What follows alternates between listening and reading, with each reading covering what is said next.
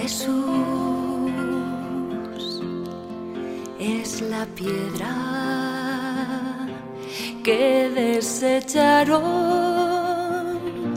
los arquitectos y se ha convertido en piedra angular.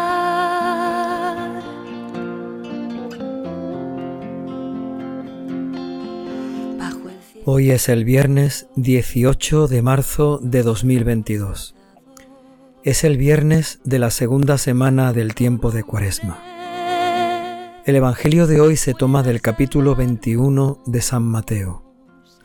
Es la parábola de los viñadores homicidas. En aquel tiempo dijo Jesús a los sumos sacerdotes y a los ancianos del pueblo, Escuchad otra parábola. Había un propietario que plantó una viña, la rodeó con una cerca, cavó en ella un lagar, construyó una torre, la arrendó a unos labradores y se marchó lejos. Llegado el tiempo de los frutos, envió sus criados a los labradores para percibir los frutos que le correspondían. Pero los labradores, agarrando a los criados, apalearon a uno, mataron a otro y a otro lo apedrearon. Envió de nuevo otros criados más que la primera vez, e hicieron con ellos lo mismo. Por último les mandó a su hijo diciéndose, tendrán respeto a mi hijo. Pero los labradores al ver al hijo se dijeron, Este es el heredero, venid, lo matamos y nos quedaremos con su herencia. Y agarrándolo lo sacaron fuera de la viña y allí lo mataron. Cuando vuelva el dueño de la viña, ¿qué hará con aquellos labradores? Le contestaron, hará morir de mala muerte a esos malvados y arrendará la viña a otros labradores que le entreguen los frutos a su tiempo. Jesús les dijo, ¿no habéis leído nunca en la escritura, la piedra que desecharon los arquitectos es ahora la piedra angular? Es el Señor quien lo ha hecho. Ha sido un milagro patente. Por eso os digo que se os quitará a vosotros el reino de Dios y se le dará un pueblo que produzca sus frutos. Los sumos sacerdotes y los fariseos, al oír sus parábolas, comprendieron que hablaba de ellos, y aunque intentaban echarle mano, tenían miedo a la gente que lo tenía por un profeta. Palabra del Señor. Los arquitectos y se ha convertido. Jesús nos cuenta una nueva parábola, pero en esta ocasión no para enseñar al pueblo, no para hablarle a la gente de alguna cosa del reino de los cielos o de Dios Padre. Esta parábola va dirigida especialmente a los sumos sacerdotes y a los fariseos. Se trata de la parábola que conocemos como los viñadores homicidas. Ningún otro nombre puede salvar. La primera parte del Evangelio nos cuenta esa parábola. Aquel hombre que arrienda, que alquila su viña a unos labradores y que cuando llega el tiempo de la cosecha, de la vendimia, envía siervos criados para percibir sus frutos, los frutos de aquel arrendamiento. Sin embargo, los labradores terminan maltratando, apaleando, incluso matando a los criados que el dueño les envía a su tiempo.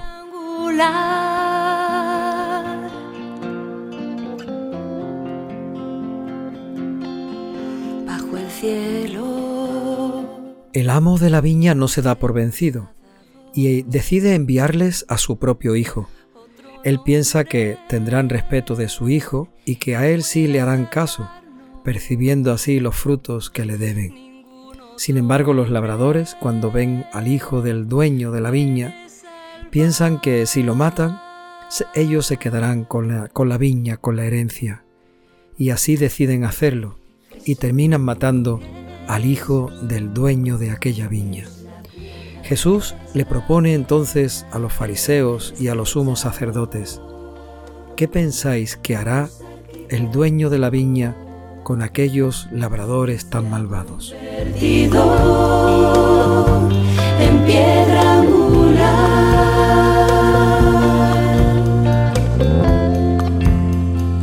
En el tiempo de Jesús, la gente estaba muy acostumbrada a este tipo de historias. Cualquier historia, cualquier cuento, cualquier narración provocaba una atención inmediata en la gente que lo escuchaba. Y no solamente eso, si la historia terminaba con alguna pregunta, inmediatamente la gente que había escuchado la historia quería responder a esa pregunta. Así lo hace Jesús. Ha conseguido captar la atención de los sumos sacerdotes y de los fariseos con la historia de los viñadores homicidas. Y Jesús les hace esa pregunta. ¿Qué hará el dueño de la viña con aquellos labradores?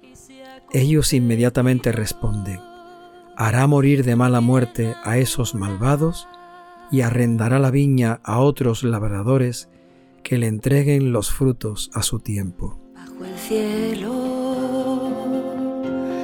se nos ha dado otro nombre. El Señor ha conseguido lo que pretendía.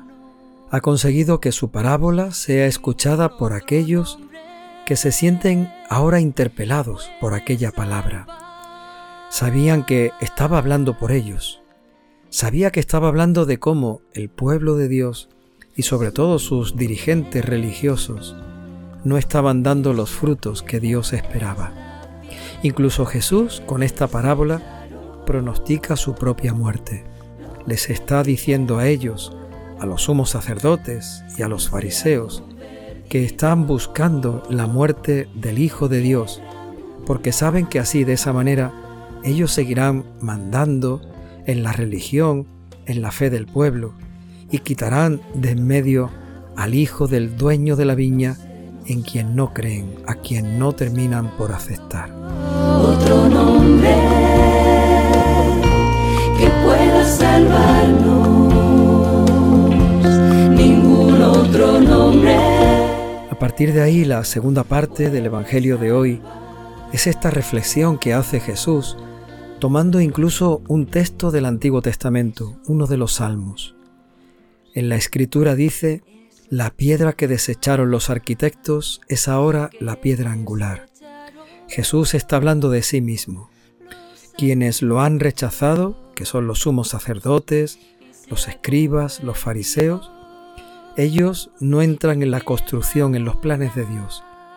Sin embargo, Jesucristo, aun siendo rechazado, aun llevado a la muerte por todos aquellos, se va a convertir en la piedra angular en la piedra más importante sobre la que Dios va a construir el nuevo pueblo que es la iglesia, la piedra sobre la que Dios va a construir la gran obra de la salvación de toda la humanidad.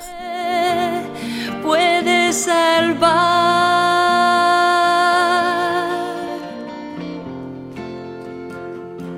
Por eso Jesús sigue citando las palabras del Salmo y tiene mucho sentido eso que dice. Es el Señor quien lo ha hecho. Ha sido un milagro patente. El verdadero milagro no está en una curación o cuando el Señor hace algo sorprendente para que muchos crean en Él.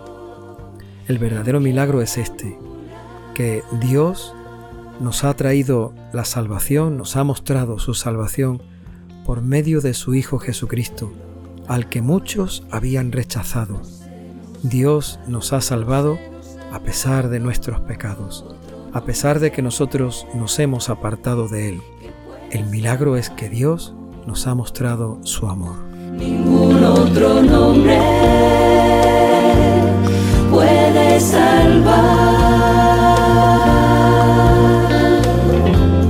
Jesús termina en el Evangelio de hoy hablándole directamente a los sumos sacerdotes y a los fariseos se os quitará a vosotros el reino de Dios y se le dará a un pueblo que produzca sus frutos.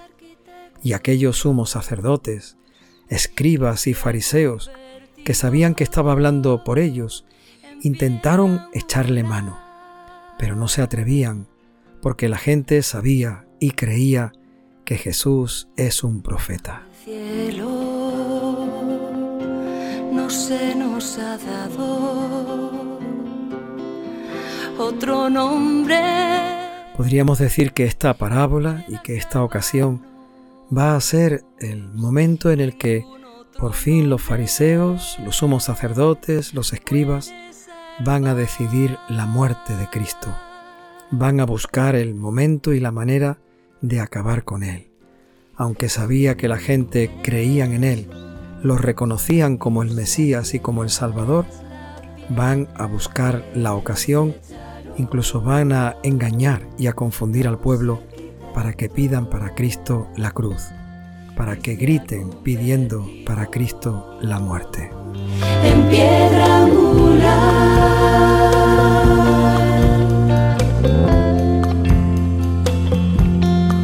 bajo el cielo, bajo el cielo, no se nos ha dado. No se Señor, danos tu Espíritu Santo. Ayúdanos a creer en ti Danos tu Espíritu Santo para que demos los frutos oportunos en el momento y en el tiempo en el que Dios lo quiera, en el que Dios nos lo pida. Señor, danos tu Espíritu Santo para que seamos buenos labradores en tu viña, trabajadores y obreros en tu mies. Señor, danos tu Espíritu Santo para que con nuestro trabajo demos los frutos que tú esperas de nosotros. Danos tu Espíritu Santo para que verdaderamente en Cristo veamos la piedra angular, para que en Cristo queramos poner también el sentido, el fundamento, la raíz, la razón de nuestra propia vida. Aquel al que tantos han rechazado, para nosotros es el Mesías y el Señor. Aquel en el que otros muchos no quieren creer, para nosotros es el fundamento y la razón de nuestra vida. En Él está nuestra salvación. En Él está realizado y cumplido el plan de Dios, el plan que hace realidad que su promesa se cumpla en nosotros, la promesa de darnos la vida eterna por medio de su Hijo Jesucristo. Danos, Señor, tu Espíritu Santo, para que comprendamos todo esto, para que lo aceptemos, para que lo hagamos realidad en nuestra vida y nuestras obras, nuestro vivir de cada día, sea un reflejo de la grandeza de tu amor y de tu misericordia. Danos tu Espíritu Santo para que creamos en Jesucristo. Él es un profeta, Él es el Hijo de Dios, Él es el que ha venido a salvarnos. Danos, Señor, tu Espíritu Santo. No se nos ha dado otro nombre que pueda salvar otro nombre.